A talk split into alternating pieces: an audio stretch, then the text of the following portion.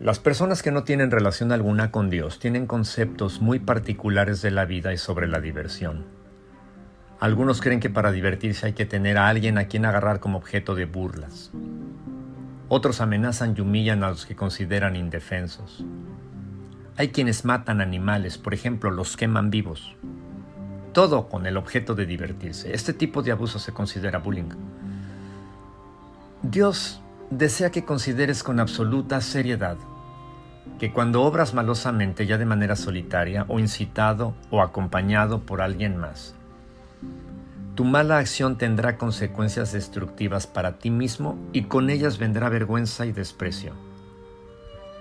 En el verano del 2014, uno de los comunicadores más populares que tiene una gran audiencia e influencia en la opinión pública mexicana, fue exhibido a nivel nacional y con eco más allá de las fronteras, por haber tomado la decisión de establecer una relación de pareja fuera del matrimonio, siendo infiel a sus votos matrimoniales y lastimando profundamente a su esposa y a sus hijos y a sus nietos. Sus amigos expresaron profunda pena por el escándalo que esa relación no sabia fue derivando en una cadena de sucesos profundamente vergonzosos y dolorosos. La nada sabia decisión de Pedro Ferriz de Con le trajo consecuencias desastrosas demeritando su calidad moral para seguir haciendo señalamientos contra la infinidad de acciones de corrupción contra las que dándose golpes de pecho arremetió en contra de la justicia y del quehacer ético de nuestros gobernantes y personajes de influencia en todos los niveles y sectores de la sociedad mexicana. Con esa historia se cumple lo que dice el proverbio del día, Proverbios 18:13, traducción en lenguaje actual. La maldad nunca llega sola, viene siempre acompañada de vergüenza y desprecio. Dejemos a Pedro Ferriz en paz y aboquémonos al asunto personal.